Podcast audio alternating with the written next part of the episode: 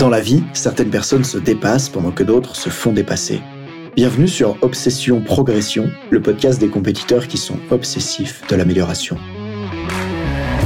Je m'appelle Nathan Delacoste, je suis préparateur mental spécialisé dans les sports extrêmes. J'accompagne surtout des athlètes internationaux comme les skieurs et snowboarders en équipe de France.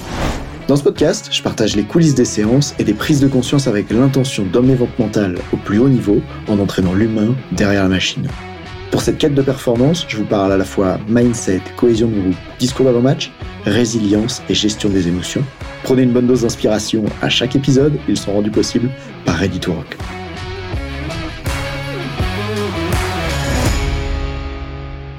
Nathan, ta formation, elle me tord les boyaux. C'est ce que vient de me dire un entraîneur de football que j'accompagne en Bretagne, qui s'apprête à faire passer son équipe au niveau régional. En tout cas, c'est leur objectif dans le championnat cette année. Et dans cet épisode, j'aimerais parler avec toi de discours d'avant-match et de comment en finir avec les discours épuisants dans lesquels tu te fatigues, qui demandent énormément d'énergie, puisque c'était la demande de cet entraîneur au moment où il arrive au coaching individuel.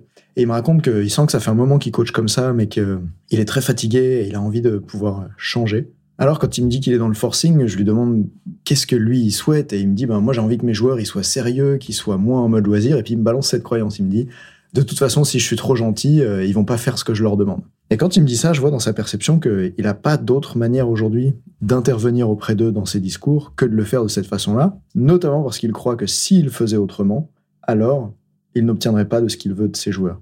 Et ça, c'est un problème que je vois souvent chez les êtres humains, c'est que ce qui nous empêche de nous y prendre autrement, c'est pas forcément qu'on n'a pas la compétence pour faire autrement, c'est qu'une croyance nous empêche d'oser faire autrement. Exemple, si tu sais pas nager, le problème c'est pas forcément de pas savoir nager dans l'eau, c'est peut-être de te dire ah bah, j'ai peur que si je me mets dans l'eau, euh, je me noie. Du coup, tu vas jamais dans l'eau, donc tu peux jamais apprendre à nager. Et voilà, il y a souvent une croyance qui bloque le fait d'exécuter un nouveau comportement qui permettrait de faire mieux. Et des fois, ce nouveau comportement, on l'a déjà. Bon, dans le cas que je viens de dire, euh, si tu, tu savais pas nager, mais je pense que tu as bien compris euh, où je voulais en venir. Et donc cet entraîneur, il me dit, je, lui pose la question, c'est quoi les inconvénients pour tes athlètes que tu comportes euh, avec ce forcing auprès d'eux? Avant, on a défini qu'est-ce que c'était forcing pour lui. Et il me dit, ben finalement, ils sont mal à l'aise, ils ont la tête basse, ils regardent leurs pieds. D'ailleurs, en entretien individuel après le match, il y a même plusieurs joueurs qui sont venus me voir en me disant que ils se sentaient mal à l'aise quand je me mettais en colère comme ça, quand j'étais dans ce forcing.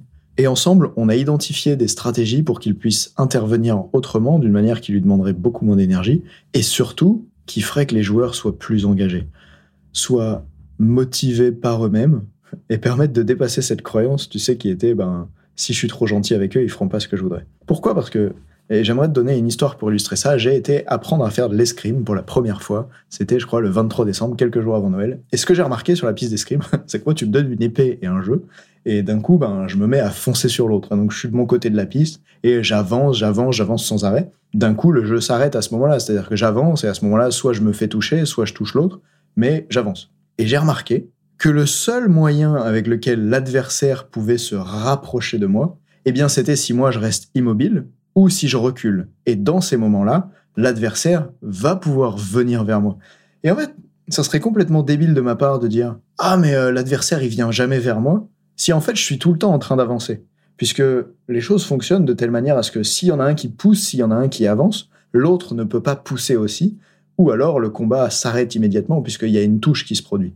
Et c'est ça que j'avais envie que cet entraîneur y voit à propos de ses discours, c'est que tant que lui, il est en train de pousser, les autres ne peuvent pas prendre de place. Il me disait, mais attends, j'aimerais que, que les joueurs ils fassent un peu plus par eux-mêmes, qu'ils prennent la parole, etc. Bah ouais mec, mais tu leur laisses aucune place. Et c'est à ce moment-là qu'il m'a dit, ok, je comprends.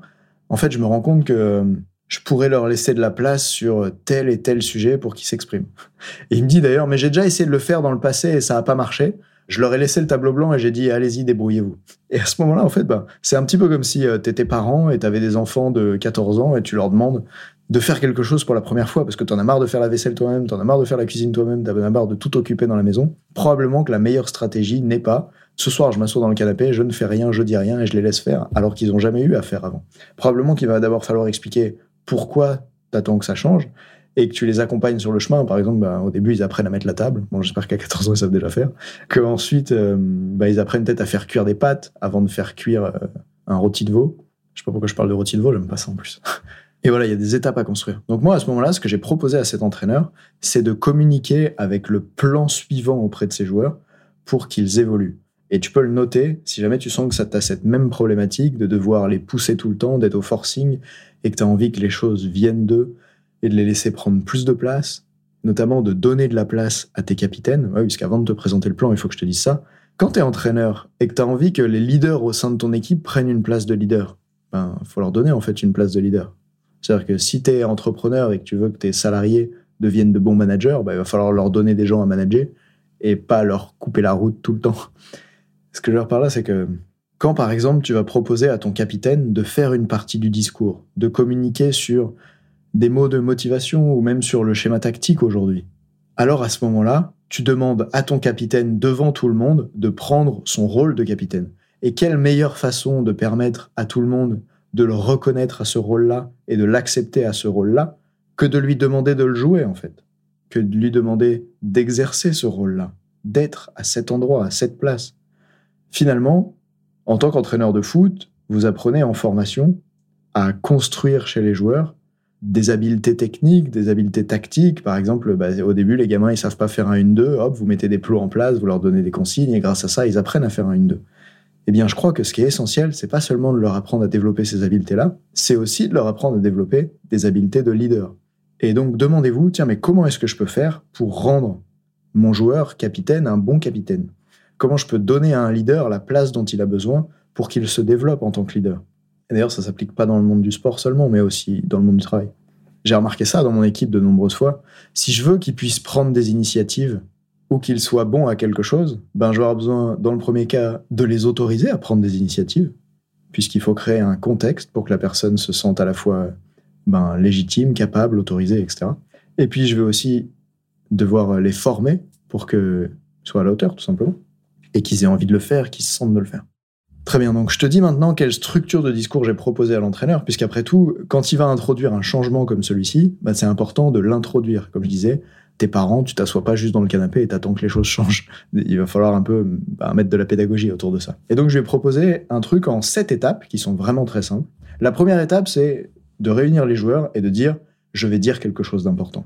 La deuxième étape, c'est dire, tiens, ben, j'ai atteint des résultats avec cette méthode, avec la méthode que j'ai utilisée jusqu'à aujourd'hui, mais elle ne me convient plus. La troisième étape, c'est de dire, j'ai envie de changer, j'ai envie de progresser. Donc là, c'est de parler de toi presque dans une forme de mea culpa, ou en tout cas dans une forme de remise en question personnelle, et de montrer à tout le monde que toi aussi, tu es là pour progresser, que tu as envie d'avancer, et que là, tu as envie de faire une évolution. Donc ça, c'était la troisième étape. La quatrième étape, c'est voici ce que je veux atteindre voici ce que je veux atteindre pour moi, puisque j'ai envie de ces changements, qu'est-ce que j'ai envie que ces changements m'apportent, voici ce que j'ai envie d'atteindre pour vous. La cinquième étape, voici comment ça va se passer, voici ce que j'attends de vous, voici ce que j'ai envie de vous permettre de faire.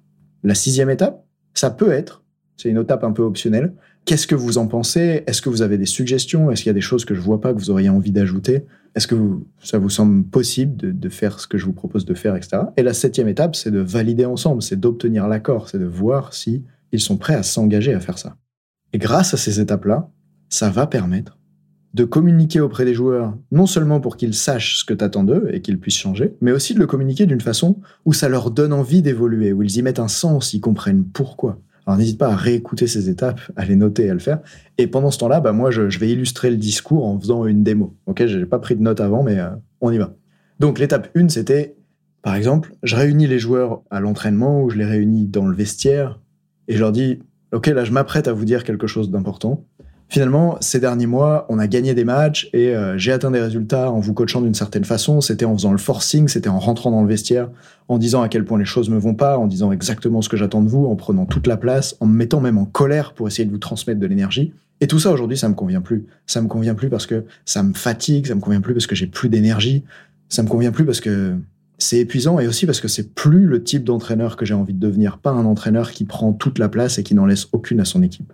Moi, Paul, j'ai envie de changer, j'ai envie de progresser, j'ai envie de devenir un entraîneur qui permet à ses joueurs de devenir plus autonomes. J'ai envie de faire en sorte que vous ayez même pas besoin de l'entraîneur pour savoir exactement quel schéma tactique que vous deviez jouer. J'ai envie de vous laisser plus de place pour vous développer et j'ai envie qu'on ait de vrais leaders au sein de l'équipe qui puissent prendre cette place de leader.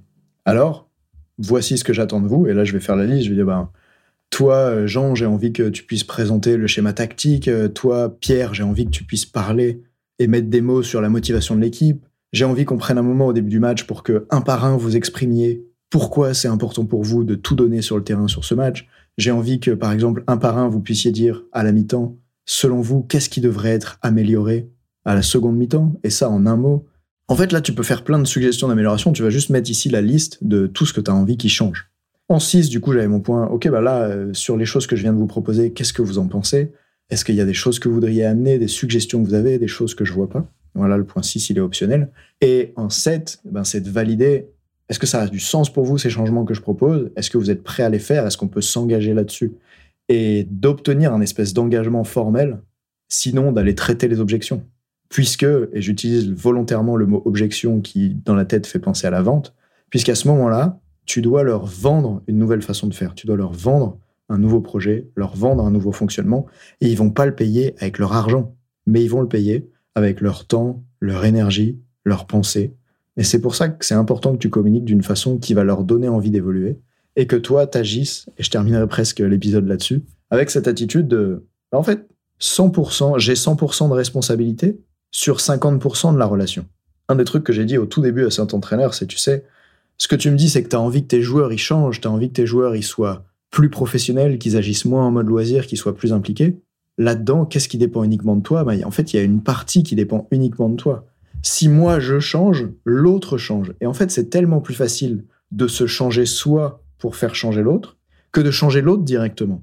Et c'est ce que je lui ai proposé à ce moment-là. C'est pour ça que je te parlais de l'escrime tout à l'heure. C'est cette capacité à attendre ou à reculer sur la piste pour amener l'autre finalement à avancer.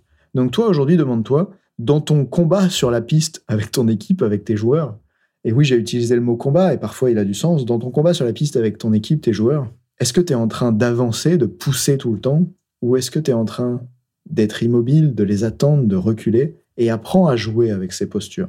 En anglais, ils disent push and pull. Et ils ont vraiment cette notion, que ce soit dans la vente, dans la séduction, dans le management d'équipe, etc. Est-ce que tu es en train de push pousser, d'être dans le forcing, ou est-ce que tu es en train de pull, c'est-à-dire de venir à toi? Tu vois, en escrime, quand je suis de mon côté de la piste et que je me mets à reculer, eh bien, progressivement, plus je recule, plus j'amène l'autre à venir vers moi. Notamment, s'il est mené au score, il va devoir venir vers moi et il suffit que je recule pour que l'autre avance. Et tout ça, ça pourrait permettre d'insuffler une motivation intrinsèque plus grande chez tes joueurs. Alors mets-le en place, Dis-moi sur euh, Instagram ou par mail, par exemple, comment ça s'est passé. Écris à Nathan Lacoste. Et je te dis à très vite. Salut.